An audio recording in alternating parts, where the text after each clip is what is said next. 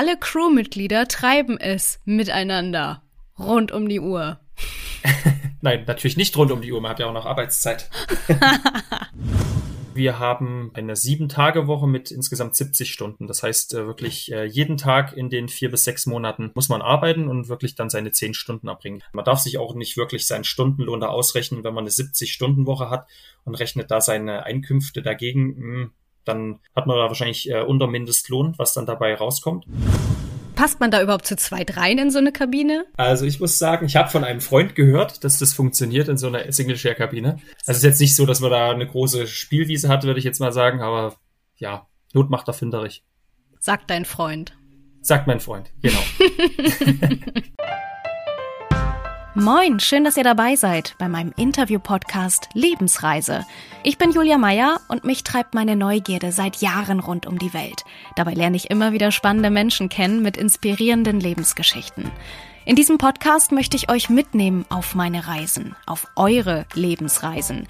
Ich spreche mit Menschen, die vor unterschiedlichsten Herausforderungen standen und gesagt haben, ich trete diese Reise an. Mich interessiert, wie sie mit der Situation umgegangen sind, was das mit ihnen gemacht hat, wo sie heute stehen und welche hilfreichen Tipps sie uns mitgeben können. Ich freue mich, wenn sich unsere Lebenswege hier öfter mal kreuzen.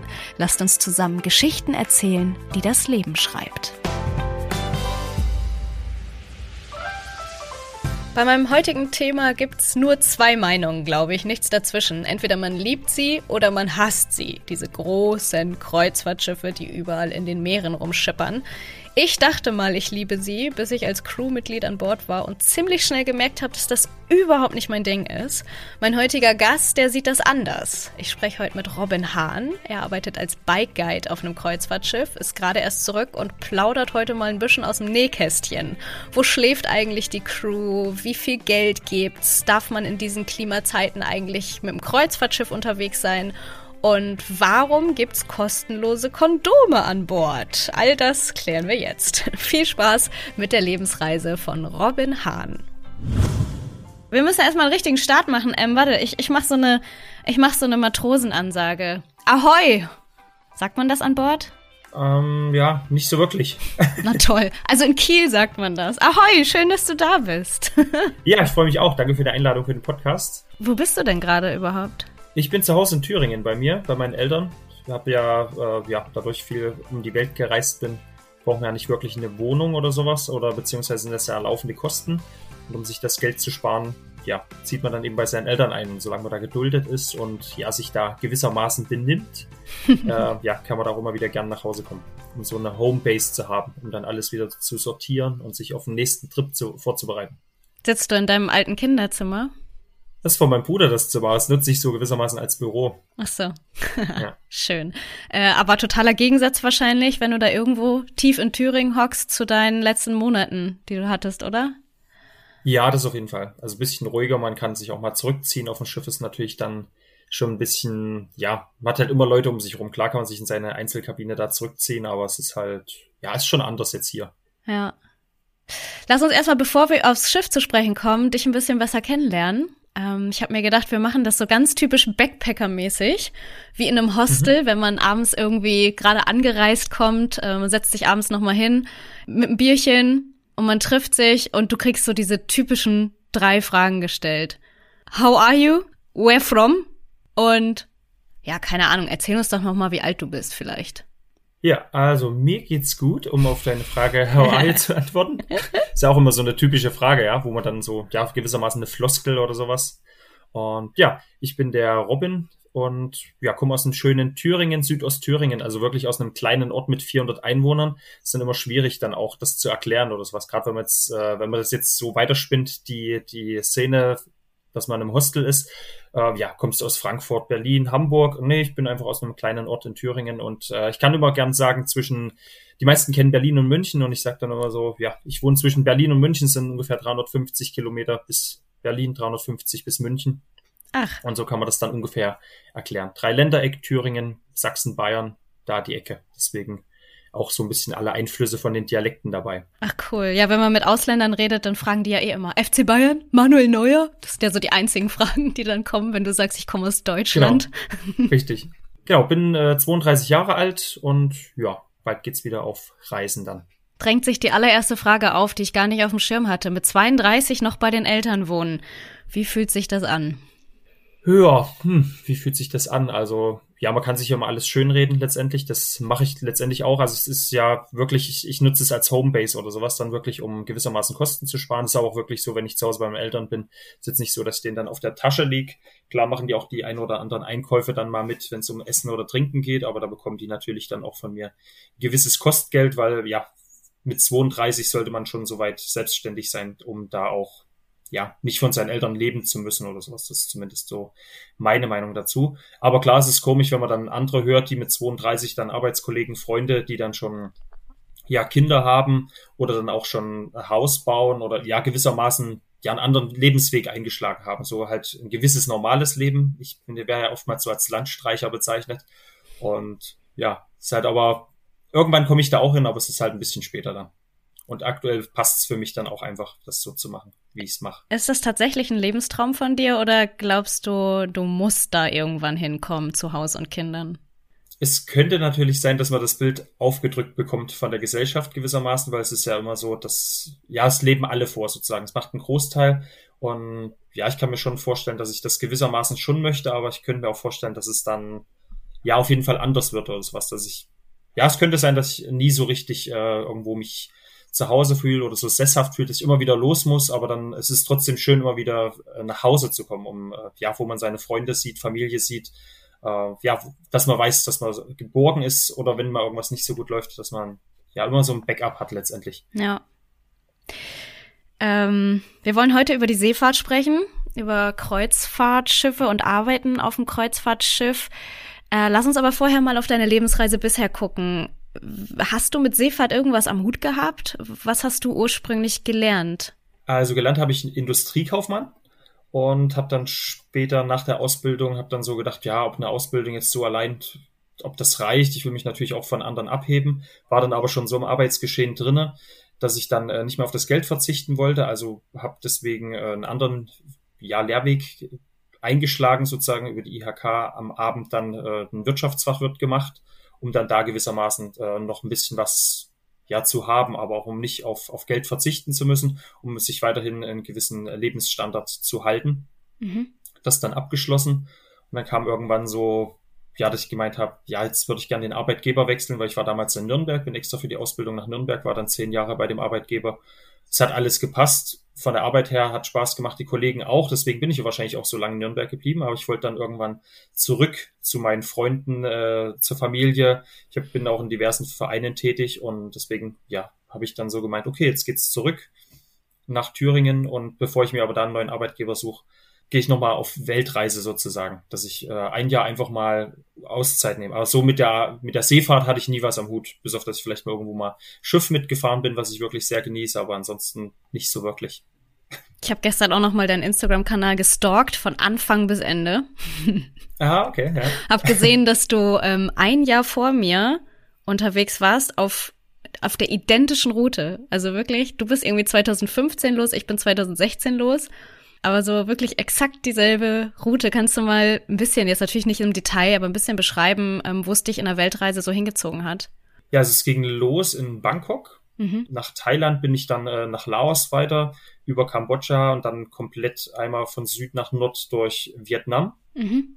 Von Vietnam dann oben äh, vom Norden aus nach Singapur geflogen, habe da noch fünf Tage verbracht und ja, nach, fünf, äh, nach, nach drei Monaten Südostasien war ich dann auch so froh, dass es dann endlich nach Australien ging. Mhm. Und dann ging's, äh, ich bin in Perth gelandet und es ging dann einmal die komplette Westküste hoch nach Darwin, dann rein nach Alice Springs und dann von da aus äh, hoch nach Cairns und zwischenzeitlich dann, weil ich eben äh, Südostasien so vermisst habe, bin ich dann nochmal nach Bali geflogen. Da wird dann aber auch, ja, typisch irgendwie für die Backpacker, die dann irgendwie Geld gemacht haben, weil ich noch drei Monate auf der Bananenfarm gearbeitet habe äh, ja, weil einfach, man kann sich nicht vorstellen, nach sechs Monaten war das dann, ich habe dann irgendwie, konnte nichts mehr verarbeiten.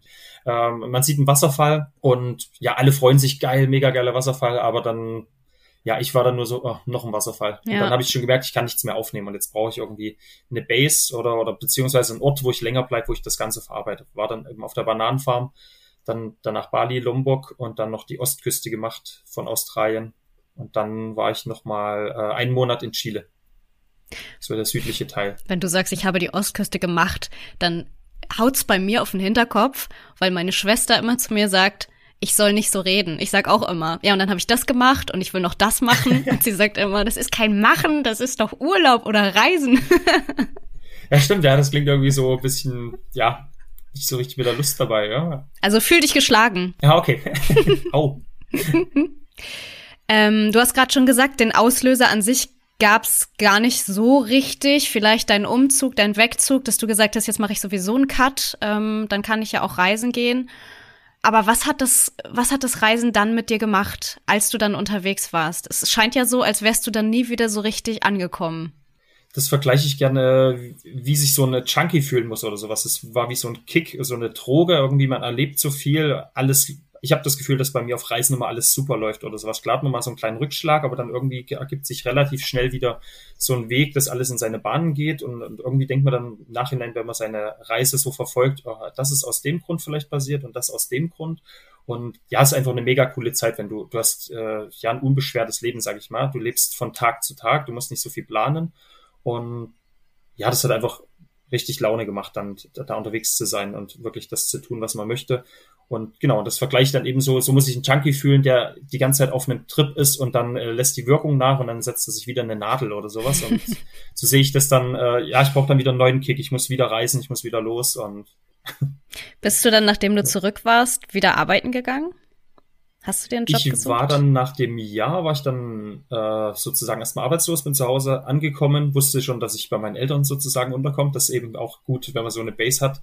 Und habe mich aber auch nicht von, äh, von unterwegs gekümmert, weil es, ich habe es dann von anderen mitbekommen, die haben sich schon von unterwegs aus beworben. Das würde mir aber so ein, weiß ich nicht, da bin ich dann schon nicht mehr bei der Reise dabei, sondern würde einfach äh, was Neues, ja, oder wäre schon mit den Gedanken in, in, in was Neuem drinne und habe mich dann aber so langsam wieder beworben, habe damals im Vertriebsinnendienst gearbeitet und habe mir dann bei mir in der Nähe eine Firma gesucht. Und genau, das war aber nicht wirklich eine Firma, wo ich hin wollte oder sowas. also es war mir, wurde mir nur vom Arbeitsamt vorgeschlagen, mich da zu bewerben und die wollten mich dann haben und dann dachte ich so, okay, dann hast du erst mal was und ja, letztendlich zwei Jahre einen Arbeitsvertrag bekommen, den habe ich dann aber auch danach auslaufen lassen und dann ging es wieder los für mich. Du hast bei Instagram unter ein Foto geschrieben gehabt, ähm, das fand ich so schön, wenn du dich von Tag zu Tag schleppst und auf das Wochenende wartest oder noch schlimmer auf die Rente, dann läuft bei dir irgendwas verkehrt. Mhm. War das bei dir damals so? Hast du montags gedacht, wann ist endlich Freitag? Gewissermaßen schon, ja, muss man so sagen. Also es war dann in Nürnberg, ähm, ja, ich war da wirklich nur zum Arbeiten. Ich habe mir da nicht wirklich einen Freundeskreis in den zehn Jahren aufgebaut, hatte meistens nur mit meinen Arbeitskollegen zu tun.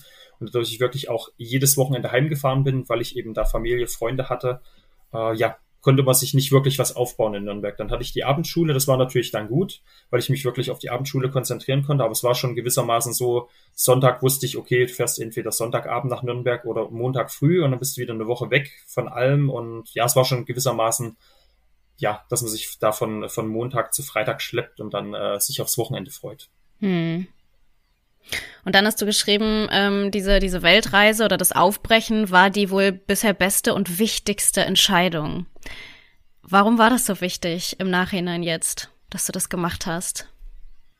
Ja gut, einfach nochmal auch auf, äh, ja, selbst, ja, auf eigenen Beinen zu stehen. Mhm. Letztendlich, ähm, ja, sich mal was zu trauen, sozusagen, mal aus dem Hamsterrad auszubrechen, gewissermaßen. Also nicht das zu tun, was jeder macht, sondern einfach mal, äh, ja, vielleicht auch das machen, was, was einen selber glücklich macht und nicht das, was andere von einem verlangen oder gewissermaßen, weil man ist ja oftmals bestrebt, äh, irgendwie das zu tun, die Eltern glücklich zu machen, die Freunde glücklich zu machen. Dabei vergisst man dann oft selbst, was einem selbst wichtig ist. Ähm, ja, und das war letztendlich ein wichtiger Schritt, also die anderen gewissermaßen vor den Kopf zu stoßen und zu sagen, ich bin jetzt ein Jahr nicht da, und ich komme dann irgendwann wieder und mache jetzt mein Ding, äh, ob euch das gefällt oder nicht. Also am Anfang haben es ja auch gar nicht alle geglaubt, dass ich das durchziehe.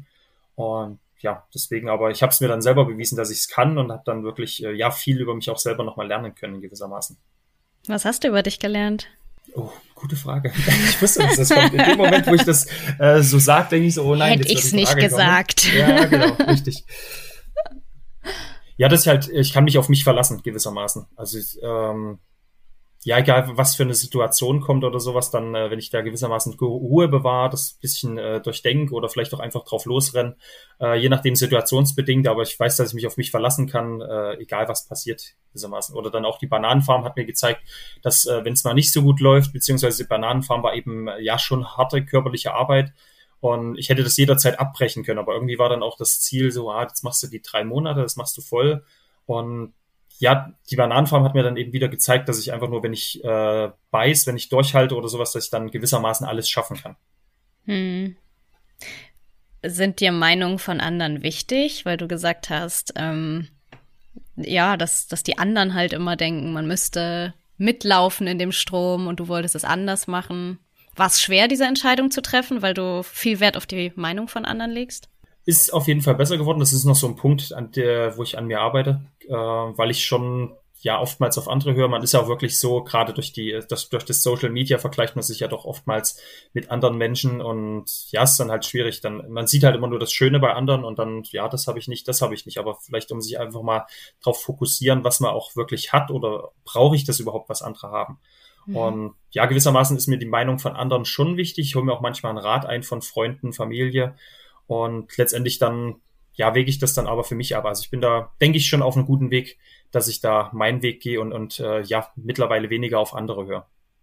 Ja, ich finde, da hilft das Reisen auch immer, wie du vorhin gesagt hast mit den Wasserfällen. Ich hatte das auch, totale Überdosis an, an Impressionen, so irgendwie täglich was Neues auf Reisen. Und man fängt an, das alles miteinander zu vergleichen. Ne? So, ah, ein hm. Wasserfall, ja, aber der letztens war schöner. Da habe ich irgendwann zu mir selber gesagt, hör auf damit. Das, so geht's nicht. So genießt du es halt nicht. Vielleicht übertragen aufs ganze Leben, sich mit anderen zu vergleichen. Vor allem vergleichen wir ja immer unser Schlechtestes mit dem Besten von anderen. Wir vergleichen ja nicht mhm. auf Augenhöhe. Das ist ja. Richtig, ja. Sehe ich auch so. Schwierig, schwierig. Ähm, du bist immer draußen unterwegs. Wenn man das so sieht, du bist irgendwie auf dem Kilimanjaro, keine Ahnung was, auf irgendwelchen Bergen, ich kenne mich nicht aus mit Bergen. du bist auf irgendwelchen Bergen drauf. Du fährst mit dem Fahrrad rum. Du hast jetzt auch im Sommer, im Corona-Sommer, so eine krasse Fahrradtour gemacht. Was ist das mit dir und deinem Fahrrad? Was ist, was ist da los? Ich weiß auch nicht. Das ging irgendwie mal los. Ähm, also ich, mir ging es darum, äh, einfach mal draußen zu sein, irgendwie was per Muskelkraft zu schaffen oder sowas. Hab mir auch zum Beispiel damals in Nürnberg immer mal wieder Vorträge angeschaut, auch von äh, Fahrradweltreisenden. Und dann dachte ich so, jetzt musst du selber mal los. Und dann ging es eben wirklich los am Rhein, mal wirklich zehn Tage, da tausend Kilometer gefahren. Ist ja auch alles flach. Das klingt zum ersten Moment viel, aber wenn man den ganzen Tag Zeit hat, dann kann man auch schon seine 100 Kilometer am Tag fahren. Und ja, das hat mir dann irgendwie so gefallen, dass einfach draußen unterwegs zu sein, so gewissermaßen minimalistisch und sowas, dann einfach auch, äh, ja, der Moment, wenn man sich eigentlich den ganzen Tag schon drauf freut, abends vorm Zelt zu sitzen, um dann irgendwo sich noch was zu köcheln oder sowas, dann, das ist halt, ja, schon cool.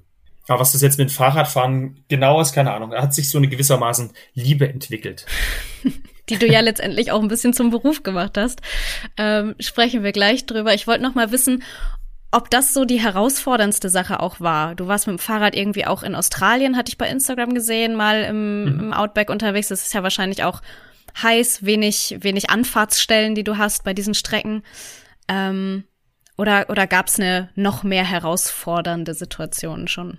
Mm, nee, also das mit dem Fahrrad in Australien war schon auch gewissermaßen krass. Also ich, ich hatte einen Kumpel besucht und hatte dann noch irgendwie um die 20 Tage Zeit, hoch nach Kerns zu kommen, weil ich da auch noch Leute besuchen wollte damals und dachte dann so, eigentlich könntest du mit dem Fahrrad fahren. Hab mir dann irgendwie ein günstiges Fahrrad im Baumarkt geholt für umgerechnet 100 oder 150 Euro.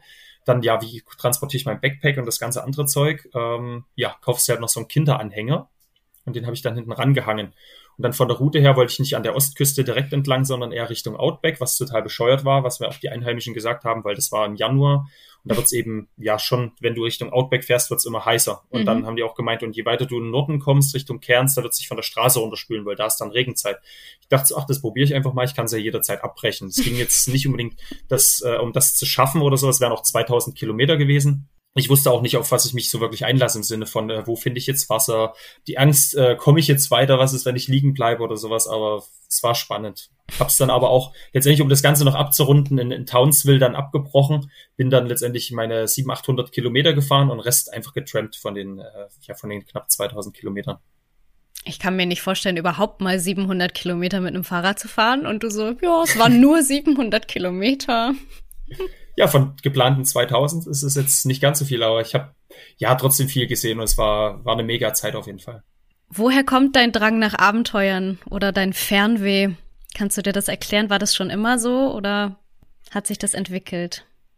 Das hat sich entwickelt oder so. Es ging damals eigentlich los, das kann man sagen. Ich war in Nürnberg, hatte abends dann nicht wirklich eine Beschäftigung und bin dann über die Winterzeit in der dunklen Jahreszeit, wie es immer so gern genannt wird, bin ich zu solchen Dia-Multivisionsvorträgen und da, ja, kam ich so ein bisschen in Berührung mit der Szene. Wenn man die Bilder sieht, die, die Videos sieht, die Erzählungen, dann denkt man so irgendwie, ah, ich muss mal selber los. Und so ging es eben los am Rhein und dann wird's immer, immer mehr und dann am Rhein kam zum Beispiel, als ich da mit dem Fahrrad unterwegs war, kam das Bedürfnis so, oh, jetzt bist du zwei Wochen unterwegs und dann musst du wieder auf Arbeit. Wie wär's denn mal, wenn du einfach mal ein Jahr Zeit hättest? Weil ich denke auch gern, äh, ja, wenn ich zwei Wochen Urlaub habe, am ersten Tag denke ich schon wieder an den letzten Tag. Mhm. Das halt, ist halt, äh, ja, eigentlich Müll. Und deswegen so, ah, wie wär's, wenn du mal ein Jahr unterwegs wärst. Und so ist die Idee letztendlich entstanden, da einfach mal ein Jahr Cut zu machen. Ich kann mich noch genau erinnern, bei mir lief das auch über Fotos. Ich saß mit einer Freundin, meiner Mitbewohnerin damals in München, und sie hat mir Fotos von ihrer Weltreise gezeigt. Und das waren irgendwie, keine Ahnung, zwei Stunden als Dia-Show Bildmaterial und das waren nur die Best-of-Bilder, ne? Also da habe ich mir gedacht, what? Dieses Mädchen, das traue ich ihr alles nicht zu, das hat die nicht gemacht und sie sah so knackebraun aus und so happy und was sie für Geschichten erzählt hat. Und in dem Moment hat's Klick gemacht. Ich habe wirklich in dem Moment entschieden, ich mache das auch. Leider hatte sie dann keine Mitbewohnerin mehr ein paar Wochen später. Da war sie dann selber schuld. Aber es kann ich sehr gut nachvollziehen, dass man da so inspiriert wird von den Bildern. Ja, das auf jeden Fall, ja. Du hast das Fahrradfahren dann jetzt vorläufig, äh, kurzfristig zwischendurch zu deinem Beruf gemacht. Wir kommen mal zum Thema Kreuzfahrten. Wie kam es dazu? Ja, ich hatte vorhin erzählt, dass ich äh, dann zwei Jahre wieder in einem Job war. Da kam dann schon wieder das Reisefieber an mir auf. Ich war, wusste, dass ich da fehl am Platz bin und hatte dann die Chance mit dem Kumpel, der Fotojournalist ist, mit denen äh, ja drei Monate in Neuseeland zu begleiten. Dann hatte ich dann eben noch mal eineinhalb Monate Australien rangehangen, noch mal einen Monat Neuseeland. Und dann hatte ich noch einen Monat und dachte ich so, ah, was machst du jetzt? Äh, ja, Nepal, Myanmar. Okay, machst Nepal, hab den Everest Base Camp Track noch gemacht. Ich merke schon, ich, ich erzähle schon wieder so gemacht. Ja. Ähm, deine Schwester würde schon wieder so auf den Hinterkopf schlagen. ich, ich spüre es gerade ganz ja. deutlich. War dann wieder zu Hause und dachte dann so, okay, was machst du jetzt? Okay, ey, guckst mal, ob du dir irgendwie einen Job suchst oder sowas. Dann hatte ich überlegt, okay, machst du Reiseleiter? Frag mich nicht, wie ich aufs Schiff kam, keine Ahnung. Und dann gucke ich so, okay, Ausflugsexperte Gut, ja, haben ja auch Bike Guide. Okay, Bike Guide klingt viel besser. Dann äh, ja, fahre ich damit mit dem Fahrrad einfach ein bisschen durch die Welt oder mit dem Schiff, sehe verschiedene Orte und äh, kann dann Menschen noch ein bisschen was zeigen und sowas und habe dann selber Spaß dabei auch. Und so bin ich dann irgendwie auf dem Schiff gelandet, habe mich beworben, hatte da auch großes Glück, dass da relativ schnell genommen wurde, weil es war gerade ein Platz frei und äh, Bewerbungsverfahren war auch immer schnell per Mail, ein kurzer Anruf und da durfte ich schon eineinhalb Wochen später aufsteigen.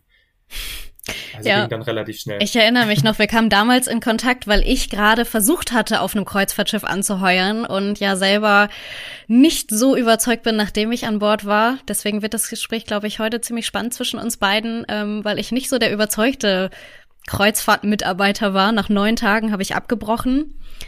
Ähm, aus diversen Gründen, zu denen wir gleich noch kommen. Und du hast jetzt mittlerweile deinen zweiten Vertrag gefahren. Richtig, genau. Wie man mhm. es so schön sagt im Jargon. Ähm, lass uns mal anhand von Vorurteilen uns ein bisschen langhangeln. Es gibt ja diverse Vorurteile über Kreuzfahrten und Kreuzfahrtmitarbeiter. Das erste, was ich gefunden habe und auch selber gehört habe, du machst drei Monate Urlaub und verdienst dabei Geld. Stimmt das? Das kommt darauf an, welche Position du bist. Ich jetzt zum Beispiel als Bike Guide habe jetzt keinen Festvertrag. Also es ist so, dass wir normalerweise Arbeitsverträge haben zwischen vier und sechs Monaten. Das sind befristete Arbeitsverträge was jetzt zum Beispiel bei der Reederei, für die ich unterwegs war, dann über Malta läuft. Also man zahlt auch nichts in die, die Rentenkasse ein, gewissermaßen, und ist dann, wenn man äh, von Bord kommt, so wie ich jetzt letzte Woche, dann ist man, muss man sich arbeitslos melden oder zahlt eben seine Krankenversicherung alles selbst. Also man ist nicht durchweg sozusagen äh, beschäftigt. Sieht natürlich wieder beim Kapitän anders aus, so wie ich da mitbekommen habe, bekommt er eben drei Monate Geld vom Schiff äh, oder wenn er auf dem Schiff ist und dann, wenn er zu Hause ist, bekommt er trotzdem weiterhin seinen Lohn. Ob der jetzt da irgendwie abgespeckt ist, das kann, weiß ich nicht genau. Aber es ist äh, definitiv so, dass man, ja, man kann seinen Urlaub gewissermaßen selbst bestimmen, wie lange ich jetzt zu Hause bleiben könnte, ob einen Monat, zwei Monate, drei Monate, muss dann aber von meinem Ersparten leben oder dann eben dem Staat auf der Tasche liegen. Und wenn du an Bord bist, fühlt es sich an wie Urlaub? Kannst du uns mal in so einen typischen Tag mit reinnehmen, den du gemacht hast als Bike Guide? Ja, bei mir ist halt wirklich so, dass ich das, was ich aktuell mache, das liebe ich auch und deswegen ist es für mich äh, ja schon gewissermaßen, also ich würde jetzt nicht sagen Urlaub, aber es ist jetzt nicht für mich so anstrengend. Klar, es gibt mal äh, anstrengendere Zeiten, es gibt auch Dinge, die man nicht so gern macht, ähm, ja, wenn man so einen klassischen Tag macht, wenn man jetzt zum Beispiel einen Hafentag hat, man steht früh auf, das ist ganz unterschiedlich von den, von den Häfen her, wann man anlegt, wann die Touren losgeht. Sagen wir ich stehe um sieben auf, was relativ spät ist. Es gibt auch Häfen, wo man wirklich eher aufsteht und ja, bereite mich vor soweit und dann geht's dann eben zu unserem Bike Cage, wie sich's nennt, wo die ganzen Fahrräder stehen. Dann werden die kurz vorbereitet und dann je nachdem, wo das Schiff liegt, äh, muss man dann die eben Mitte vom Schiff rausschieben oder Anfang vom Schiff. Oder wenn wirklich äh, Apple ist, dann kann es sein, dass das Schiff so tief liegt, dass man die hoch auf Deck 3 schleppen muss. Das klingt jetzt erstmal ja relativ einfach oder sowas, aber wenn man dann auch E-Bikes dabei hat, die wiegen halt auch 24 Kilo. Wenn du die dann einmal die Treppe hochtragen musst, ein Stockwerk, und du hast äh, 68 E-Bikes, über 50 Normalbikes und dann noch 24 so kleine E-Scooter, wie es überall in, in der Stadt rumsteht. Ähm, genau, und das dann wenn du wirklich alles raushaust, dann ist das schon, kommst ganz gut ins Schwitzen. Wenn die Fahrräder draußen sind, dann ist es meistens so, dass du dann äh, frühstücken gehst und dann startet dann irgendwann deine Tour, begrüßt die Gäste, fährst mit denen die Tour, verabschiedest die und dann geht es darum, wenn alle zurück sind, alle Fahrräder, dass dann die Fahrräder auch wieder reingeschoben werden müssen. In der Hoffnung, dass du dann nicht die erst auf Deck 3 hoch schaffen musst wieder, um die dann auf Deck 2 wieder runterzukriegen, da wo die Fahrräder hingehören und dann isst du normalerweise dann äh, zu Abend oder sowas. Zwischenzeitlich hast du manchmal noch, ja, eine Mittagspause gibt's aktuell zu Corona-Zeiten nicht so wirklich. Dann gibt's noch abends ein Meeting oder es gibt dann auch abends noch Schalterzeiten, weil natürlich die Biketouren müssen auch gewissermaßen verkauft werden. Die sind eben nicht inklusive. Und dann äh, ja, sitzt man eben noch abends ein, zwei Stunden. Am Schalter teilt man sich natürlich auch im Team auf und genau, berät dann die Gäste oder nimmt auch Beschwerden entgegen, wenn jetzt die Tour mal nicht so gut gelaufen ist oder das nicht das war, was die Gäste sich vorgestellt haben. Genau, abends dann noch Meeting für den nächsten Tag und dann ist das eigentlich schon das, was größtenteils gelaufen ist. An Seetagen machen wir einen Bike-Service, weil die meisten dann denken, ja, äh, an Seetagen kann man nicht Fahrrad fahren. Das ist richtig oder es ist schwierig zumindest. Aber die Fahrräder müssen natürlich auch durchgecheckt werden. Bremsen, äh, passt die Federung noch und alles Mögliche, wo man natürlich sich dann auch wieder Wissen für zu Hause, für seine Biketouren aneignen kann. Hm. Heißt, das hat mit einer 40-Stunden-Woche, mit einem 8-Stunden-Tag nicht allzu viel zu tun. Genau, also wir haben äh, rein vertraglich ist so geregelt äh, eine sieben-Tage-Woche mit insgesamt 70 Stunden. Das heißt äh, wirklich äh, jeden Tag in den vier bis sechs Monaten äh, ist man auf oder muss man arbeiten und wirklich dann seine zehn Stunden abbringen. Ich denke mal jetzt als Bike Guide ist es gewissermaßen vielleicht ein bisschen weniger, dass man so auf acht bis neun Stunden kommt am Tag. Aber wenn man dann wirklich jetzt im Housekeeping arbeiten würde oder in, in einer Bar oder sowas, dann gibt's ja wirklich richtige Schichtpläne. Und ja, dass man dann wirklich schon seine zehn Stunden am Tag beschäftigt. Und ob das dann so Spaß macht, wie jetzt äh, draußen Fahrrad zu fahren, weil ich, wenn ich auf dem Fahrrad sitze, dann drehe ich mich manchmal rum, sehe meine Gäste und denk so, geil, ich krieg dafür gerade Geld. Aber wie viel sieht man wirklich von der Welt, wenn man sich vorstellt, oh, ich arbeite auf einem Kreuzfahrtschiff, ich bin jeden Tag woanders. Kannst du, du vielleicht schon als Bike Guide, du bist höchstwahrscheinlich dann auch jeden Tag draußen, aber es gibt höchstwahrscheinlich auch Jobs an Bord, die auch mal irgendwo anlegen an einem geilen Ort und nicht von Bord kommen, oder? Das sicherlich, genau. Bei den anderen richtet sich es natürlich wirklich nach den Schichtplänen. Gerade Housekeeping, die sind natürlich dann, wenn die Gäste von Bord sind, die müssen dann die, die Kabinen reinigen. Und dann wird es manchmal schwierig. Die haben dann teilweise vielleicht mal zwei, drei Stunden zwischendurch, wenn es gut läuft, Zeit und dann könnten sie das Schiff verlassen. Aber aktuell mit, äh, ja, mit Corona ist es natürlich auch nicht so einfach, dass man einfach von Bord gehen kann, weil man könnte sich ja irgendwo anstecken und das dann mit aufs Schiff bringen. Deswegen äh, gibt es da aktuell so Crew-Ausflüge, die angeboten werden. Die gab es vor Corona auch schon, dass die Crew auch mal ein bisschen was erlebt. Hm. Gewissermaßen. Jetzt hast du gerade gesagt, du drehst dich um zu den Gästen und denkst dir, geil, ich verdiene damit gerade Geld. Verdient man damit denn wirklich Geld? Also man kann schon von leben. Das ist auch so eine, eine Frage, die gern von Gästen kommt. Ich beantworte es dann halt so, dass ich meinen Kostenapparat selber so weit runtergefahren habe, dass ich kaum Kosten habe. Also ja, ich habe ein paar Versicherungen, die man zahlt, vielleicht noch den einen oder anderen Sparplan. Gut, die Sparpläne könnte man auch äh, ja stilllegen sozusagen, aber ich habe wirklich, ich habe kein Auto. Das habe ich damals, als ich nach Neuseeland bin, verkauft, weil ich wusste, dass ich länger weg bin und ja, habe keine Wohnung, wenn man jetzt natürlich äh, viele laufende Kosten hat, dann ist wahrscheinlich wenig, was man da weglegen kann. Man darf sich auch nicht wirklich seinen Stundenlohn da ausrechnen, wenn man eine 70-Stunden-Woche hat und rechnet da seine Einkünfte dagegen, mh, hm, dann hat man da wahrscheinlich äh, unter Mindestlohn, was dann dabei rauskommt. Aber ich für mich kann gut weglegen, weil ich, äh, ja, auf dem Schiff hast du nicht wirklich Kosten oder sowas dann. Du bist natürlich, ver wirst, verpflegt, zahlst für deine Unterkunft nichts. Wenn du das noch oben drauf rechnen würdest auf deinen Lohn, kommt natürlich dann äh, schon äh, ein guter Lohn, denke ich, dabei raus. Äh, genau, was du dann aber vielleicht zusätzlich brauchst an Bord, ist vielleicht, wenn du abends mal Alkohol trinken möchtest oder zusätzlich irgendein Getränk oder du leistest dir mal irgendwas in einem Exklusivrestaurant, dann kommt da schon noch mal ein bisschen was zusammen, aber es ist jetzt nicht so viel. Und ich für meinen Teil kann eben gut weglegen weil ich alles runtergefahren habe von meinen Kosten. Für mich war schwierig an Bord. Und das habe ich schon in den ersten Tagen, vor allem im ersten Vertrag, an den ersten Tagen bekommst du ja sehr, sehr viele Trainings, sehr, sehr viele Drills, wie es heißt. Ähm, kannst du das mal beschreiben für die Leute, die weder auf Kreuzfahrt gefahren sind bisher, noch gearbeitet haben auf dem Kreuzfahrtschiff, was das ist, was das bedeutet? Ja, wenn man auf ein Schiff aufsteigt, gibt es natürlich viele, genau, wie du schon sagst, viele verschiedene Trainings. Die muss man auch am Anfang absolvieren, sind teilweise gesetzlich vorgeschrieben. Und ja, gibt es zum Beispiel so Seenotrettungsübungen dann auch, dass die Gäste dann auch in, keine Ahnung, das Kreuzfahrtschiff fährt gegen einen Eisberg. Klassisches Beispiel, passiert ja so oft. da muss natürlich dann auch das Schiff evakuiert werden und dann muss jeder wissen, was zu tun ist. Äh, dass dann auch, ja, wirklich im Ernstfall jeder gerettet werden kann, dass es dann nicht zu irgendeinem großen Unglück kommt. Dann gibt's verschiedene Trainings auch, wie man sich an Bord verhält. Man hat natürlich dann, wir waren jetzt auf dem Kreuzfahrtschiff äh, um die 45 verschiedene Nationalitäten. Das heißt natürlich, man muss respektvoll miteinander umgehen dass dann das auch äh, ja alles super funktioniert. Das hat ja jeder andere Bräuche und Sitten und sowas. Da gibt es dann zum Beispiel so eine Zero Tolerance, also was wirklich äh, gar nicht geht an Bord. Das heißt mal übermäßiger Alkoholkonsum oder äh, Sexual Harassment, also sexuelle Belästigung. Das geht zum Beispiel auch nicht. Da wird dann wirklich schon drauf geachtet, äh, ja, dass die alle Leute sozusagen gleich gebrieft sind, dass, dass jeder auch äh, die gleichen Regeln spielt, sagen wir mal so. Und die Drills, finden regelmäßig statt. Die kriegen ja auch die Gäste mit, teilweise. Wer mal als Gast dabei war, kennt das vielleicht, dass man am Anfang von einer Reise gezeigt bekommt, wo man hingeht im Notfall, welches sein Rettungsschiff ist und so weiter. Das hat mir persönlich, ich bin aber einfach sehr emotional, wenn man mir erzählt, dieses Schiff könnte gegen einen Eisberg fahren, dann denke ich, scheiße, wir fahren gegen einen Eisberg. Und wenn man wirklich alle zwei Tage den Ernstfall probt, das hat mich irre gemacht. Das, natürlich ist das notwendig, aber ich persönlich war da viel zu sensibel für, jeden zweiten Tag äh, zu trainieren, dass wir jetzt die ganze Mannschaft evakuieren. Ja, ganz so viel ist natürlich nicht, das alle zwei Tage. Ich würde jetzt mal sagen, wir fahren das vielleicht jede Woche einmal oder so. Und dann hast du natürlich, also das ohne Gäste und dann mit Gästen letztendlich, die bekommen nur gezeigt, äh, die haben verschiedene Sammelpunkte, wo denen dann gezeigt wird, da müsst ihr hinkommen im Notfall, da bekommt ihr dann auch die Schwimmwesten und äh, da sind so mal die Rettungsboote, dass ihr schon mal wisst, wie, wo, was. Also auch, man möchte natürlich auch eine gewisse Sicherheit damit vermitteln. Also klar, wenn du jetzt sagst, du bist da emotional irgendwie so, dass sich das da fertig macht, aber letztendlich möchte man ja, sollen den Gästen eine Sicherheit geben, dass die wirklich im, im Falle eines Falles da bestens gewappnet sind und dann auch alles wissen. Was war für dich die größte Herausforderung am Anfang, als du frisch drauf warst?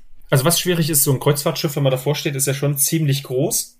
Und ja, dass man sich dann auf so einem Kreuzfahrtschiff auch nicht verläuft oder sowas. Selbst der Crewbereich, der ist schon relativ groß. Wo ist die Wäscherei? Wo ist, wo ist die Kantine? Wo ist, wo stehen die Fahrräder? Und äh, finde ich meine Kabine überhaupt noch, weil es gibt ja wirklich auch so viele Kabinen. Wir waren jetzt äh, knapp 1000 Leute Besatzung, die müssen irgendwo unterkommen. Ähm, ja, aber wenn man dann sozusagen einen Rookie-Coach hat, dann ja, finden wir das relativ schnell. Ist jetzt, mag jetzt für den einen nicht so schwierig klingen als große Herausforderung, aber am Anfang denkt man sich dann schon so, oh, ob ich da jemals irgendwie alles finde, aber letztendlich kann man auch die Leute unterwegs fragen. Was ist ein, was ist ein Rookie-Coach? Ja ein Rookie-Coach äh, wird dir zur Seite gestellt, sozusagen, wenn du jetzt wirklich komplett neu bist, deinen ersten Vertrag fährst, äh, vielleicht auch noch nie auf dem Kreuzfahrtschiff warst, hast du einen aus deiner Abteilung, der dann sagt, so mein Junge, ich nehme dich mal an die Hand und zeig dir alles und mhm. ja, wie machen wir das, wie machen wir das, wo findest du das, wo findest du das? Ähm, geht natürlich dann noch weiter. PC-Arbeit gehört natürlich auch dazu. Da muss man dann natürlich sich auch in verschiedenen Systemen zurechtfinden. Ja, das wird einem dann auch gezeigt. Letztendlich wie so eine Art Ausbilder. Du hast gerade schon angesprochen, die Regeln, die es an Bord gibt. Ähm, gib uns mal ein paar Insider-Infos. Was gibt es für Regeln? Ich erinnere mich zum Beispiel daran, dass man im Gästebereich gar nichts zu suchen hat. Also, dass man sich da überhaupt nicht aufhalten darf, wenn man, wenn man nicht wie du einen Kontakt zu den Gästen hat als, als ähm, Ratexperte. Was, was gibt's da noch so für Regeln? Also das, was du jetzt ansprichst mit dem, ist wahrscheinlich auch von Reederei zu Reederei anders. Wir waren ja bei der gleichen Reederei. Äh, ist jetzt aktuell aufgrund von Corona auch wieder so, dass, dass wir schon den Gästekontakt eher meiden sollten, dass wir sich äh, Crew und Gäste nicht so mischen, wenn es nicht sein muss, wenn wir nicht äh, ja gerade da arbeiten. Und das ist jetzt schon weniger geworden. Vorher, letztes Jahr war es dann wirklich so, dass wir auch äh, ja in die Abtanzbar zum Beispiel durften und, und da mit den Gästen dann einfach abends äh, ja vielleicht noch das eine oder andere Getränk zu uns nehmen oder dann auch einfach so ein bisschen äh, Smalltalk-Conversation führen und ja, da Gästekontakt halten. Ansonsten, äh, was die meisten Leute nicht glauben oder denken, äh, dass wir sozusagen, was ich vorhin kurz angesprochen habe, mit Alkohol trinken. Es gibt wirklich eine 0,5 Promille-Grenze. Das heißt, man kann sich da abends nicht äh, nach getaner Arbeit da zuschütten, bis man nicht mehr laufen kann sondern es ist wirklich so, dass da drauf geachtet wird, äh, ja, dass man wirklich die 0,5 Promille hat, also oder beziehungsweise nicht überschreitet. Warum ist das so? Weil im Falle eines Falles wieder, sprechen, kommen wir zum Eisberg, das Schiff fährt gegen den Eisberg, oh die Gäste müssen gerettet werden und wenn du dann deine Pflicht nicht mehr erfüllen kannst, äh, die Gäste meinetwegen das Treppenhaus hochgeleiten, sondern die Gäste müssen dich hochbegleiten, dann ist es nicht ganz so gut. Deswegen wirklich die 0,5 Promille dann. Wo mir gerade einfällt, ähm, zum Thema Treppenhaus, die Fahrstühle. Ich erinnere mich daran, dass man als Crew nicht den Fahrstuhl benutzen durfte, den die Gäste benutzen. Richtig, genau, das ist so. Ja, also es gibt dann wirklich extra nochmal äh, Aufzüge, die wirklich dann nur für die Crew sind, beziehungsweise wenn du jetzt vielleicht einen Gast begleitet, weil es dem nicht so gut geht oder du bist jetzt wirklich äh, hast einen gewissen Grund, warum du den jetzt nehmen musst, dann ist es schon erlaubt, aber im Großen und Ganzen musst du es vermeiden, die Aufzüge zu nehmen. Zweites Vorurteil. Die Crew schläft nicht mit an Bord. Man kann sich's nicht vorstellen, aber diese Frage kommt wirklich. Die Gäste fragen wirklich, Entschuldigung, schlafen Sie auch hier? Genau, richtig. Nein, wir sind ja in so einem kleinen Schlauchboot, was hinterhergezogen wird. Beziehungsweise, nee, wir werden, äh, was dann auch kommt, das Klischee habe ich auch schon gehört, äh, die Crew wird am Abend per Helikopter ausgeflogen. Richtig. Kostet ja nicht viel so ein Helikopter, von daher kann man das schon machen. Ja, also wir schlafen wirklich an Bord. Ich hatte es vorhin ja kurz erwähnt, äh, knapp 1000 Crew. Also es ist schon wahnsinnig viel, aber die, man hat schon seine eigene Kabine. Also je nachdem, was man auch äh, für einen Rang hat oder was man für einen Job macht, hat man dann auch verschieden große Kabinen oder teilt sich dann teilweise auch die Kabine. Ich hatte jetzt das Glück, dass ich äh, eine Einzelkabine habe als Bike Guide, aber das darf man sich jetzt auch nicht so groß vorstellen. Also wenn ich nach links und nach rechts meinen Arm ausstrecke, dann komme ich links und rechts an die Wand. Wenn ich auf den Fußboden lege und Arm und Beine ausstrecke, dann komme ich auch oben und unten ran. Ich klappe halt mein Bett von der Wand. Habe einen kleinen Schreibtisch, aber auch einen kleinen kleinen äh, Kühlschrank und dann noch ein kleines Waschbecken und teile mir dann letztendlich die Dusche, die dann aber auch, die Dusche ist, wie breit wird die sein? Da ist gleich das Klo daneben, äh, lass es 80 Zentimeter Breite sein, also gerade so, dass dich da ein bisschen drehen kannst und sowas. Also wirklich sehr praktikabel, aber ja, man hat so zumindest sein äh, eigenes kleines Reich. Wo liegen diese Crewkabinen? Die sind äh, ab Deck 2 sozusagen, Deck 2 und unterhalb. Ist das dann unter Wasser schon? Deck 1 ist dann so, würde ich sagen, Wasserlinie, teilweise unter Wasser. Deck 2 hat man noch so Bullaugen, letztendlich, was man dann von außen sieht, so ganz kleine Fenster. Äh, das sind dann oftmals so Offizierskabinen dann auch, die dann wirklich schon eine größere Kabine haben, wo man auch kein Bett mehr runterklappen muss, sondern auch teilweise 1,40 Meter Bett drin stehen hat. Und genau, alles dann ab Deck 1 ist dann schon so teilweise unter Wasser. Äh, ja. Kann dann auch eventuell mal ein bisschen lauter werden, je nachdem, wo man ist. Wenn man vielleicht in der Nähe vom Maschinenraum ist, kann man da vielleicht schon mal ein bisschen mehr hören. Vielleicht ist man dann ja glücklicherweise in einer Gruppenkabine und hat Leute da, die noch lauter schnarchen als der, als, als der Motor. Genau, wenn das gut läuft, ja. ja, das sind gleich so die nächsten Themen, die mich dann davon abgehalten haben. Ich meine, ich bin sehr blauäugig an Bord gegangen. Das sind alles Dinge, über die kann man sich vorher bewusst sein. Ähm, ich wusste aber ja gar nicht, dass ich damit ein Problem habe, dass die Kabine so klein ist, ist eine Sache, aber dass sie halt keine Frischluft und kein Licht hatte. Also hast die Tür zugemacht und du dachtest halt wirklich, du liegst im Sarg. So ging's mir jedenfalls. Ähm, hattest du damit ein Problem oder war das für dich überhaupt gar nicht so schlimm? Für mich war es ehrlich gesagt nicht so schlimm. Ich habe das wirklich immer so als mein kleines Reich gesehen, als mein Rückzugsort. Und ja, aber es ist schon, ich, ich bin auch eher ein Mensch, der zum Beispiel mit Rollläden oben schläft, dass ich früh, wenn ich aufwache, dass ich Tageslicht habe. Und das war dann am Anfang schon ungewohnt, wenn du wirklich dann immer aufwachst und es ist stockduster, du siehst eigentlich gar nichts. Ja, aber im Großen und Ganzen kam ich damit gut klar. So, ich habe mich da versucht, nicht weiter reinzusteigern gewissermaßen, weil es ja. ist, äh, ist so gegeben und letztendlich bleibt mir nur friss oder stirb letztendlich. Äh, entweder ich akzeptiere es oder ich gehe von Bord letztendlich. Ja. Gibt da nicht wirklich, äh, ja, Alternativen. Kompromiss. Genau. Ich hatte auch noch große Probleme ähm, mit der Ungerechtigkeit an Bord. Du hast gerade schon gesagt, ähm, je nachdem, welchen Rang du hattest. Also erstens die Kabinengröße, na klar hat ein Offizier was anderes, aber auch unter den unter den äh, Mitarbeitern waren die Kabinen unterschiedlich, ob du jetzt eine Single-Kabine bekommen hast oder eben eine Gruppenkabine oder ähm, ein Deutschbonus erinnere ich mich dran, dass wenn du Deutsch gesprochen mhm. hat, hast, ähm, dann hattest du schon einen Vorteil gegenüber den Ausländern und hast irgendwie mehr Geld bekommen. Ähm, für mich war das ganz schlecht zu ertragen, diese für mich Ungerechtigkeit. Was hat das mit dir gemacht? Hattest du damit irgendwie was zu tun? Äh, man bekommt das schon immer mit, aber letztendlich ist das auch wieder wie mit der Kabine. Das muss man letztendlich äh, akzeptieren, weil ja, selbst wenn ich sagen würde, äh, das ist jetzt aber ungerecht und das ist ungerecht, dann äh, ja, es ist eben so. Das ist ein gegebener ja, Sachverhalt und den man nicht ändern kann.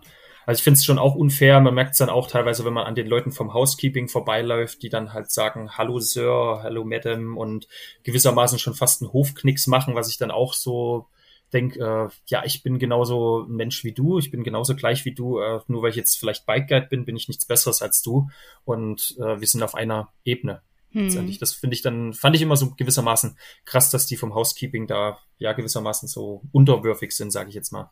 Hm. Aber letztendlich äh, kann ich an dem Sachverhalt nichts ändern. Also ich habe ja schon gewissermaßen versucht, den anderen Leuten dann auch Respekt zu zeigen, um, äh, um denen zu zeigen, hey, wir sind auf einer Ebene und du musst mich jetzt nicht anders oder besser behandeln als, als irgendjemand anderen.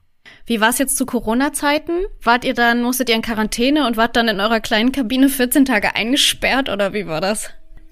Also bei mir war es so, ich bin ja Anfang Januar aufgestiegen, da war es dann wirklich noch so mit 14 Tagen Quarantäne. Wir hatten das Glück, dass dann wirklich, äh, man bekommt, auf Deck 6 war das dann eine Balkonkabine, was normalerweise auch so Gäste haben. Also wirklich mit einem großen Bett, Tageslicht, Balkon dazu, ein äh, Bad mit einer ordentlichen Dusche, wirklich für sich auch allein. Muss dann aber wirklich 14 Tage auf der Kabine ausharren, wo ich dann wirklich schon so gedacht habe, oh, das könnte anstrengend werden. Ich denke mal so die erste Woche, das wird gut gehen, so vielleicht so ab Tag 8, 9, 10 wird dann schon schwierig werden, weil die vielleicht langweilig wird und sowas. Aber es, ich muss sagen, ich hätte am liebsten äh, am Ende von den 14 Tagen noch mal eine Woche verlängert.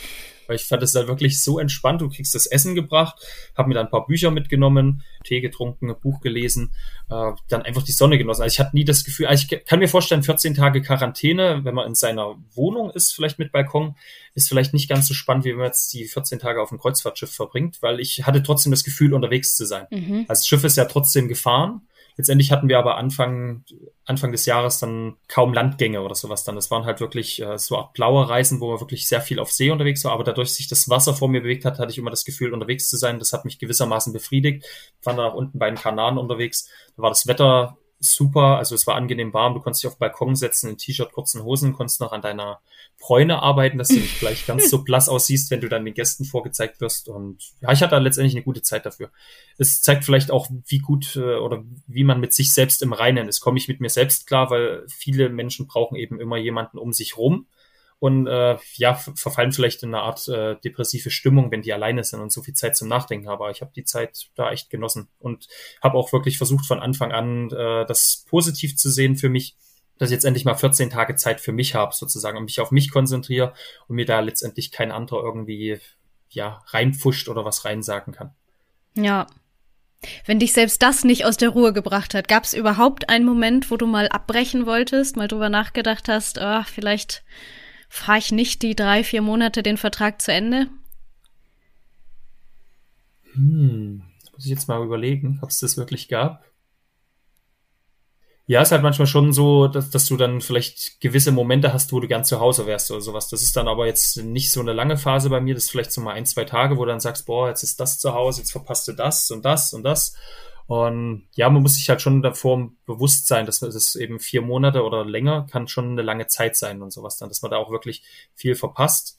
Und ja, das ist vielleicht das, was es für mich gewissermaßen schwer macht, dann einfach, wenn, wenn Freund heiratet oder dann bin ich zu dem Fest wieder nicht da und sowas. Das, das ärgert einen schon, aber das jetzt so kurz davor war, abzusteigen, hatte ich jetzt so eigentlich auch noch nicht. Also ich versuche dann wirklich immer das Beste aus der Situation zu machen und sag mir dann halt auch selbst, ich bin jetzt hier, es bringt nichts, jetzt Trübsal zu blasen und, und wiederum äh, wieder auf das zu achten, was ich nicht habe, sondern einfach, du hast jetzt hier eine coole Zeit, du hast hier coole Leute um dich rum, die die gleiche Leidenschaft haben und ja, einfach das Beste draus zu machen. Es bringt mir nichts, wenn ich dann im Nachhinein dann irgendwie vom Schiff absteige und sag, äh, ja, war eine blöde Zeit, irgendwie hast du es ja trotzdem rumgebracht. Das hm. ist halt auch so wie bei einer Trennung, dann äh, muss man dann auch nach vorn sehen und ja gewissermaßen das Beste draus machen. Oder dann auch, wenn man jetzt keine Ahnung, eine Freundin zu Hause hat, bringt es auch nichts, da die ganze Zeit irgendwie ja negativ drauf zu sein. Ja. Und da, ja, gewissermaßen die Person vermisst man schon, aber es bringt nichts, jetzt die ganze Zeit da dran zu denken oder so. Gut, dass du die Freundin ansprichst. Ich habe gestern bei Instagram gefragt, ähm, was für Fragen die Community, die Lebensreise-Podcast-Community, ähm, dich fragen möchte. Und da kam die Frage, was ich auch finde, ein gleiches, äh, gleich wieder ein Vorurteil ist, alle Crewmitglieder treiben es miteinander rund um die Uhr. Nein, natürlich nicht rund um die Uhr, man hat ja auch noch Arbeitszeit. Nein, also es, äh, was man sagen kann, dass äh, bei dem Schiff, wo ich jetzt drauf war, werden kostenlos Kondome verteilt. Also es ist jetzt, also das wäre zum Beispiel auch noch sowas, so Zero Tolerance, was nicht erlaubt ist, dass man wirklich mit Gästen was anfängt. Da muss man das dann schon gut machen, dass man sich da nicht erwischen lässt. Ist natürlich schwierig bei, keine Ahnung, über 300, 400 Kameras auf so einem Kreuzfahrtschiff. Ähm, gestaltet das Ganze schon recht schwierig. Und es werden eben kostenlos Kondome verteilt, weil natürlich dann schon menschliche Bedürfnisse an Bord da sind, die befriedigt werden sollten oder müssen, dass äh, die Crew bei Laune gehalten wird. Und deswegen auch kostenlose Kondome. Und ja, man kann dann auch, äh, keine Ahnung, verschiedene Nationalitäten hoch und runter da irgendwie durchprobieren, sage ich jetzt mal. Klingt jetzt vielleicht irgendwie blöd, aber ja. Aber wo denn bitte? Hat man denn auf so einem Schiff überhaupt Privatsphäre irgendwo, außer auf seiner Kabine? Passt man da überhaupt zu zweit rein in so eine Kabine? Ich habe das in meinen neun Tagen nicht ausprobiert, muss ich sagen. Also ich muss sagen, ich habe von einem Freund gehört, dass das funktioniert in so einer Single-Share-Kabine. Äh, die Betten sind, glaube ich, was sind die breit? 90 oder sowas. Man muss sich da schon gewissermaßen, äh, ja, bisschen einschränken. Also es ist jetzt nicht so, dass man da eine große Spielwiese hat, würde ich jetzt mal sagen, aber ja, Not macht erfinderig.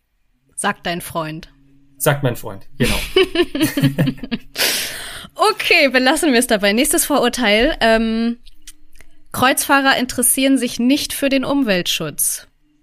Wir müssen dieses Thema ansprechen. Mm. Ähm, auch wenn wir gerade die ganze Zeit, irgendwie habe ich das Gefühl, wir reden darüber, wie schön alles ist auf, auf Kreuzfahrt. Ähm, es ist ja, du bist ja normalerweise klimaneutraler unterwegs mit deinem Fahrrad. Wie, wie, wie passt das zusammen? Ja, man muss halt immer mal irgendwie in einen sauren Apfel beißen letztendlich. Äh, es ist schon so, dass äh, eine gewisse Umweltverschmutzung von den Kreuzfahrtschiffen ausgeht. Es wird aber auch von den Medien, kann man jetzt sagen, auch relativ oft schlecht gesprochen äh, wenn man das vergleicht, wie viele Schiffe auf der Welt unterwegs sind und das dann von den, ich weiß gar nicht, wie viel es insgesamt sind, aber es sind circa 300 Kreuzfahrtschiffe, die wirklich nur einen geringen Bruchteil ausmachen. Viele von den Schiffen sind jetzt auch in den letzten Jahren erst entstanden, dass man dann wirklich auch darauf achtet, dass die nicht so einen ganz hohen Verbrauch haben. Ah, klar sind es natürlich Umweltschleuder, also wollen wir nichts schönreden, aber im Gegensatz zu denen, was jetzt, äh, was jetzt da aus China vielleicht kommt, äh, wo Container draufgeladen sind, äh, was da von Umweltverschmutzung her ausgeht, ist es natürlich äh, viel, viel krasser. Also kannst du das mit deinem Gewissen gut vereinbaren? Hm, gewissermaßen, ja. Also ich, ich sehe halt trotzdem das Positive für mich. Ähm, klar legt man da vielleicht so gewissermaßen Scheuklappen auf und, und äh, sieht das nicht. Ähm, ja, es läuft halt nicht immer alles so rund im Leben oder dass man dann äh, sich wirklich äh, das Beste, irgendwo muss man immer einen Kompromiss eingehen, meiner Meinung nach. Und das ist jetzt sozusagen Kompromiss für mich. Ja, ja, klar. Eine ganz schöne Frage, die noch reinkam ähm, von einer Hörerin. Wie stehst du, der wirtschaftlich davon abhängig ist, zum Thema Klimawandel und vor allem auch diese Dumpingpreise mittlerweile für die Reisenden? Kreuzfahrten kosten ja ein Appel und ein Ei, also wirklich gar nichts mehr. Wie stehst du dazu? Oh, auch eine gute Frage habe ich mir jetzt auch noch nicht so wirklich Gedanken drüber gemacht. Ähm, ich versuche mich da gewissermaßen auf meinen Bereich zu konzentrieren, dass ich eben Leuten äh, auf dem Fahrrad äh, die Welt zeigen kann, vielleicht sie auch gewissermaßen äh, motivieren kann, sich selber zu Hause ein Fahrrad wieder zuzulegen oder mehr Fahrrad zu Hause zu fahren. Also ich versuche dann schon eher so auf meinen Bereich zu gucken. Sonst ist es so, dass ich könnte mir vorstellen, dass die Kreuzfahrtpreise schon wieder anziehen werden, weil es auch aktuell die Schiffe eben nicht zu 100 Prozent ausgelastet werden weil eben auf Abstand äh, ja, Wert gelegt wird, dass Abstandsregelungen eingehalten werden können. Hm. Und dann hat man natürlich, äh, ja, kann, muss man natürlich mit weniger Leuten mehr Geld erzielen. Und deswegen könnte ich mir schon vorstellen, dass die Kreuzfahrten wieder ein bisschen teurer werden. Ja, ich finde es auch immer schwierig. Wir als Endkonsumenten sind es ja auch, die die Preise so runterziehen, weil letztendlich ist ja keiner von uns mehr bereit, viel für Fleisch zu zahlen oder viel für eine Kreuzfahrt oder einen Urlaub zu bezahlen. Wir wollen es ja immer günstiger. Ähm, dementsprechend finde ich es da auch immer sehr, sehr schwierig, die, die Schuld nur bei den Reedereien oder sonst wo zu sehen. Mhm. Weil, ja, genau. letztendlich je teurer die werden, desto weniger Leute kommen mit. Und das ist ja bisschen auch unser Verdienst, wenn wir mal bereit wären, ein bisschen mehr auszugeben. Richtig, genau. Aber gut, ähm, nächstes Vorurteil, äh, das, das liebe ich besonders. Deswegen kommt es jetzt zum Schluss. Ach Gott, ich kann es gar nicht äh, aussprechen. Die Nackenhaare stehen schon. Das ist gar kein richtiger Job. Wann arbeitest du denn endlich mal wieder richtig, Robin? Hatten wir das schon mal davon oder woher kennst du jetzt ich, die Frage? ich kenne das, ich kenne das von mir. Also wirklich, ähm, wenn wenn ich unterwegs bin und versuche Arbeiten mit Reisen zu kombinieren und ähm, ich bin da sehr anfällig, weil ich sehr viel Wert auf Meinung von anderen lege und ähm, wenn die dann irgendwie sagen, ja, aber das ist doch kein Job oder ne, kriegst du deine 40 Stunden überhaupt voll? Ich dann so denke, ist das das Kriterium, ob ich ein guter oder ein schlechter Mensch bin, ob ich 60 oder 40 Stunden schaffe oder ich, ne, so. Ja, ich hatte nur die Frage zurückgestellt, weil die Frage so habe ich auch schon mal bekommen, dass dann wirklich äh, Leute fragen, wann willst du mal wieder richtig arbeiten? Aber wer definiert denn, was äh, Arbeit ist? Beziehungsweise es ist halt so in den Köpfen verankert mittlerweile, dass Arbeit keinen Spaß machen darf. Ich, ich gehe auf Arbeit nur, um Geld zu verdienen, um, um meine Kredite abzubezahlen und ja, das finde ich halt ein bisschen schade, dass das mittlerweile so in den Köpfen verwurzelt ist. Und ich sehe es halt so, äh, wenn mir meine Arbeit Spaß macht, oder es gibt so ein Zitat irgendwie, wenn ich, äh, wenn ich das tue, was ich liebe, dann muss ich in meinem Leben nie mehr arbeiten. Mhm. Und so versuche ich das gewissermaßen auch für mich zu handhaben. Ich hatte ja vorhin gesagt, äh, wenn ich mich umdrehe, denke ich so geil, ich verdiene damit gerade Geld. Also äh, am besten wäre es, wenn man sich so eine Tätigkeit sucht, die man auch ohne Geld machen wird. Also ich würde auch Radtouren machen, ohne dafür Geld zu verlangen. Klar, von irgendwas muss man leben das ist klar, aber äh, ich habe aktuell für mich sowas gefunden, wo ich sage, äh, das würde ich auch äh, anbieten, äh, weil es mir so Spaß macht, ohne dafür Geld zu verlangen. Und äh, ja, wichtig wäre halt wirklich, dass mal wieder hingeht, dass, äh, dass jeder sich das raussucht, was einem Spaß macht, wo man natürlich trotzdem auch seinen Lebensunterhalt mit bestreiten kann. Ja, was die Frage aufwirft, ähm, nicht jeder kann sich so einen Lebensstil ja leisten, weil er andere Ausgaben hat. Bei dir sind ja jetzt auch noch keine Kinder im Spiel oder wie du schon gesagt hast, kein Auto. Ähm, worauf verzichtest du, um diesen Lebensstil wirklich leben zu können und nur das zu arbeiten, was du halt wirklich brauchst? Ich habe zum Beispiel kein eigenes Auto, wo ich dann aber auch sage, wenn ich jetzt äh, unterwegs bin, vier, fünf Monate auf dem Schiff, dann äh, brauche ich das Auto nicht. Klar, jetzt, wo ich jetzt gerade zu Hause bin, wäre es schön, Auto zu haben, weil ich äh, aus einer ländlichen Gegend komme, wo du einfach auf ein Auto oder auf ein Fortbewegungsmittel angewiesen bist. Dann, ja, ich habe keine eigene Wohnung. Wir hatten es ja vorhin auch davon, 32 Jahre, wohnen noch bei meinen Eltern. Äh, klar wäre es schön, wenn ich eine eigene Wohnung hätte, die ich mir auch so dann einrichten kann. Äh, auch wenn ich mal durch ein Möbelgeschäft gehe, denke ich so, oh, jetzt mal eine, selber eine Wohnung einrichten. Ah gut, ich bin auch wieder nicht da. Ich versuche immer gewissermaßen, ja, ich versuche auf Sachen zu verzichten, mir das aber auf der anderen Seite auch wieder schön zu reden, für was ich das denn mache.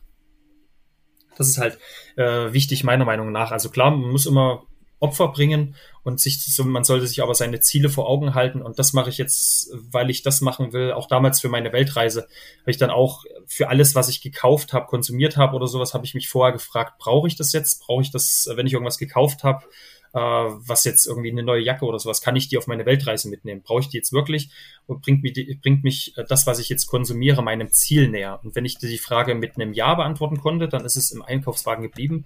Wenn es ein Nein war, wieder raus, zack. Ähm, ja, und so konnte ich dann eben auch Geld sparen. Also das Leben ist halt nicht nur immer positiv, sondern du musst halt auch mal gewissermaßen auf was verzichten, um dann aber am Ende vielleicht auch mehr zu bekommen von dem, was man dann haben möchte. Oder vielleicht auch längere Durststrecken überwinden und dann am Ende einfach glücklich zu sein. Wie ist das mit Beziehungen generell? Ähm, ist es möglich mit so einem Lebensstil, die Familie, die Freunde, vielleicht auch eine Beziehung, regelmäßige Kontakte zu haben? Oder machst du da auch große Abstriche? Mm, gewissermaßen Beziehung stelle ich mir schon schwierig vor. Es ist jetzt nicht unmöglich, aber es wäre jetzt zum Beispiel, wenn ich jetzt eine Freundin hätte, ähm, ja, wäre es schwierig, das dann über drei, vier Monate einfach sich nicht zu sehen. Äh, wüsste ich jetzt nicht, ob ich dann den Job weitermachen würde. Dann würde ich mir sicherlich irgendwie eine Alternative suchen, weil es gibt ja auch Biketouren außerhalb vom Schiff, dass man dann meinetwegen in den Alpen geht oder irgendwas in Deutschland anbietet oder da gewisse andere Veranstalter findet. Ähm, bezüglich Freunden, das geht ganz gut, muss ich sagen. Gerade jetzt, weil wir ja, keine Ahnung, WhatsApp und was nicht alles gibt, man kann Video telefonieren, war es schon relativ nah dran am Geschehen, muss ich sagen. Also es war auch damals, was es mir leicht gemacht hat auf meiner Weltreise, wo ich ein Jahr unterwegs war, äh, haben viele gefragt, hast du Heimweh? Ich so, nee, weil ich jeden Tag irgendwas Neues erlebe. Ich bin äh, in dem Rausch drinne vom, vom Reisen und hatte letztendlich immer Kontakt äh, zur Außenwelt, wenn ich das wollte, beziehungsweise kann mich ja auch jeder, der zu mir Kontakt aufnehmen will, jederzeit Kontakt aufnehmen. Als Beziehung, wie gesagt, stelle ich mir schwierig vor, aber Beziehungen zu, zu Freunden, Familie, das geht schon ganz gut. Ja. Ist das ein Job für immer? Hat noch eine Hörerin gefragt, fand ich auch sehr, sehr schön. Machst du das noch länger oder wie lange macht man sowas? Das kommt natürlich auch immer von Gästen. Äh, wie lange hast du das noch vor zu machen, sozusagen? Und ich sage dann einfach so, solange es für mich passt, solange es mir Spaß macht. Und äh, natürlich, äh, als Biker muss es natürlich auch gesundheitlich passen. Nützt jetzt nichts, wenn ich äh, irgendwie ein Bein verliere und dann äh, nicht mehr Fahrrad fahren kann. So schlimmstes Beispiel. Aber äh, es sollte auf jeden Fall Spaß machen. Und sobald ich merke, irgendwie, ich verliere die Lust daran, dann würde ich gucken, dass ich rechtzeitig irgendwie den Absprung finde und ja, was anders mache. Zum Beispiel jetzt im Sommer starte ich als Bike Guide in den Alpen. Ich habe immer auf dem Schiff, hatte ich so das Gefühl, okay, die Gäste sind nicht immer so die sportlichsten. Ich würde gern äh, längere Touren machen über mehrere Tage mit sportlichen Gästen, dass man dann auch wirklich den Kontakt hat oder sowas. Aber ich finde es manchmal sehr schade bei den Biketouren. Die sieht man dann einmal die Gäste, versteht sich mit denen gut und dann sind die weg und dann sieht man den Rest der Reise nicht mehr und dann steigen die irgendwie ab. Und deswegen bin ich dann so, okay, irgendwas Sportliches in den Alpen mit längere Tagestouren und dann, ja, ich versuche halt immer so ein Optimum äh, für mich raus äh, ja finden oder ja, dass man das einfach ein bisschen reflektiert, dann auch, was möchte ich denn, was läuft gerade gut, was läuft schlecht und, und das Schlechte dann eben irgendwie ja aus dem Leben auszuradieren, hm. dass das äh, Schlechte immer weniger wird. Schön. Wo soll denn deine Lebensreise noch hingehen? Das äh, nächste Ziel hast du jetzt schon genannt, die neue Bike Guide Tätigkeit. Gibt es irgendwie, arbeitest du mit so kleinen Zielen oder gibt es auch große Ziele am Ende? Äh, seit dem Reisen ist es wirklich so, dass ich versuche, äh, relativ kurzfristig zu planen, weil äh, was man dann auch gemerkt hat jetzt gerade bei der Antwort, ähm, wie lange möchte ich das noch machen, solange es für mich passt, solange es mir Spaß macht. Ich habe nicht wirklich langfristige Ziele oder sowas. Dadurch ich ja wirklich für mich bin, ich bin niemand Rechenschaft schuldig, ich habe jetzt, äh, ja, wie gesagt, schon auch keine Freundin, äh, wo ich dann sage, okay, wir machen mal das und das und das von der Planung her. Ich denke mal, wenn da irgendjemand in mein Leben treten würde, würde das sicherlich dann schon anders aussehen dass ich dann gewissermaßen irgendwelche Pläne mache, was, was macht man auch zusammen. Ansonsten gibt's halt so, ja immer mal, ich, ich, ich schnapp Ideen auf von irgendwelchen Podcasts oder dann von irgendwelchen Vorträgen, wo ich dann so eine Art To-Do-Liste habe, wo ich mir das dann aufschreibe und dann, wenn mir mal irgendwann langweilig werden würde, dann kann ich dann sagen, okay, jetzt holst mal deine To-Do-Liste raus und äh, guckst mal, ah ja, das könntest du machen, das könntest du machen und ja. Also es gibt jetzt nicht so wirklich richtig langfristige Ziele. Was steht da drauf auf der To-Do-Liste? Nicht, dass du den den letzten Weltwach-Podcast gehört hast, mit dem der in, ins All geflogen ist und jetzt sagst, du möchtest ins All fliegen. Ach so, den habe ich noch nicht gehört, aber wäre sicherlich auch mal interessant, ins All zu fliegen. Steht noch nicht drauf, sollte ich vielleicht auch mal noch mit draufschreiben.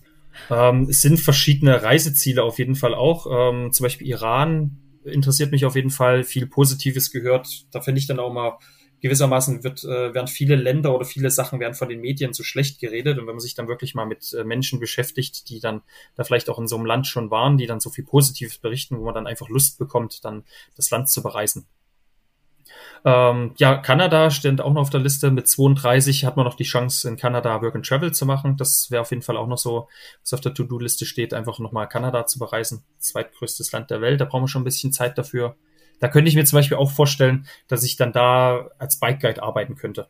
Zum Beispiel. Schön, dann mache ich mal eine Tour bei dir. Allerdings bin ich so, ich, ich jaul schon, bevor es losgeht. Weil ich bin halt überhaupt nicht sportlich und ich hasse Fahrradfahren. Aber gut. Ach, das finden wir sicherlich auch. Ich habe jetzt auf dem Schiff gelernt, wie man mit solchen Gästen umgeht und dann ja? kriegen wir dich da auch irgendwo einen Berg hoch. Oder wir machen eine ganz leichte Tour. Wie geht man dann mit solchen Gästen um? Ja, gut zureden, motivieren und äh, ja, vielleicht auch einfach ablenken oder sowas. Gerade wenn es jetzt bergauf geht, äh, sage ich dann auch, äh, konzentriere dich jetzt nicht drauf, dass gerade alles scheiße ist und du jetzt hier bergauf fahren musst, sondern guck mal nach links und nach rechts, was du hier alles sehen kannst und freu dich einfach hier zu sein. Äh, wo jetzt manche, manch andere vielleicht im Büro sitzt oder irgendwo in der Produktionsstraße und äh, du kannst einfach hier sein und dann gewissermaßen von dem Leid ablenken sich auf das Positive zu konzentrieren sozusagen. Das funktioniert bei mir immer, wenn man sagt, hinter der nächsten Kurve kommt ein Wasserfall oder hinter dem nächsten Berg kommt ein Wasserfall. Es lohnt sich. Ich check dann sehr spät, dass gar kein Wasserfall kommt. Ah, okay. ja, oder der typische Spruch ist nicht mehr weit oder sowas, dann. Ja. ja. Oder ist die letzte Steigung und das sind ja so typische Sprüche. Ja. Funktionieren bei mir ohne Probleme. Perfekt. Dann weißt du schon mal Bescheid. Wenn wir uns in Kanada treffen, weil ich auch unbedingt noch Work and Travel machen möchte, äh, in diesem Kanada. Bin ja auch schon so ein Senior.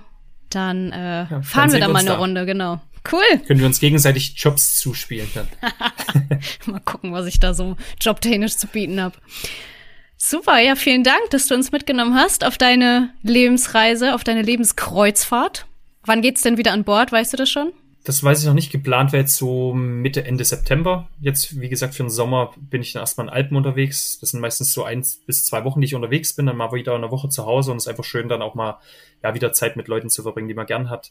Und ja, auch einfach jetzt eine coole Jahreszeit über den Sommer zu Hause zu sein, mal baden zu gehen, mal grillen und einfach da eine gute Zeit draus machen. Und dann, ja, Mitte, Ende September könnte ich mir vorstellen, wieder aufs Schiff aufzusteigen. Gerade wenn dann so die kalte Jahreszeit vor der Tür steht, dann kann man sich das dann ja einfach wieder schön machen. Und dann vielleicht mal eine andere Tour. Du hast viel Kanaren gemacht jetzt, ne? Vielleicht geht's mal in die genau, Karibik. Ich hoffe, das, richtig, genau, dass da wieder einige Fahrgebiete aufmachen. Irgendwas äh, Karibik war ich auch noch so privat noch nicht. Oder ja, Südostasien hätte ich jetzt auch nichts dagegen. Norwegen ist natürlich dann schon weg. Das hätte mich auch sehr gereizt. Norwegen mit Island und Spitzbergen. Aber dann vielleicht nächstes Jahr. Ja. Schön. Ja, dann dir weiterhin viel Spaß beim Schippern über die Weltmeere. Danke dir für die Einladung und dir eine gute Zeit auf jeden Fall dann. Ja, vielen Dank. Wir werden uns auf gar keinen Fall an Bord sehen. Also weder als Tourist noch als Mitarbeiter kriegt man mich auf so ein Kreuzfahrtschiff. Ja, vielleicht kann ich irgendwann mal in Kiel aufsteigen, dann sehen wir uns da nochmal vorher. Das stimmt, ja. Auf die Fähre nach, äh, nach Schweden kriegt man mich vielleicht. Mit ganz viel Glück. Okay, wie ist da mit dem Seegang? Ja, weiß ich, mach mir doch nicht so Angst. Gibt's Eisberge auf dem Weg nach Schweden? Scheiße. Ich bring dir ein paar Kotztüten mit. Ich habe eine Kotztütensammlung zu Hause. Vielleicht habe ich eine doppelt. Die Kotztütensammlung. also ich, ich, das habe ich noch nie gehört. Hast du eine Kotztütensammlung? Ich sammle Magneten oder irgendwelche Patches, aber du sammelst Kotztüten? Ja. Und da würdest du mir eine von abgeben. Mensch, oh, guck mal, das ist aber. Das, ja. das ehrt mich jetzt ziemlich. Dann komme ich doch mit. So, jetzt aber. Stopp, bevor es hier noch schlimmer wird, ey. Ich find's immer gut, mit Kotzen rauszugehen. Das ist gut. Das war die Lebensreise von Robin Hahn. Wenn ihr Robin begleiten wollt bei seinen Abenteuern auf See oder jetzt auch im Sommer in den Alpen, feel free. Ich verlinke euch mal seinen Instagram-Account in den Show Notes. Dankeschön fürs Zuhören. Erzählt's gern euren Freunden weiter, wenn euch mein Podcast gefällt oder lasst mir bei Apple Podcasts eine 5-Sterne super duper Bewertung da, denn nur so können wir noch mehr Menschen erreichen und mit euren Lebensreisen inspirieren im besten Fall. Und wir hören uns dann in zwei Wochen wieder, wie gewohnt. Bis dahin.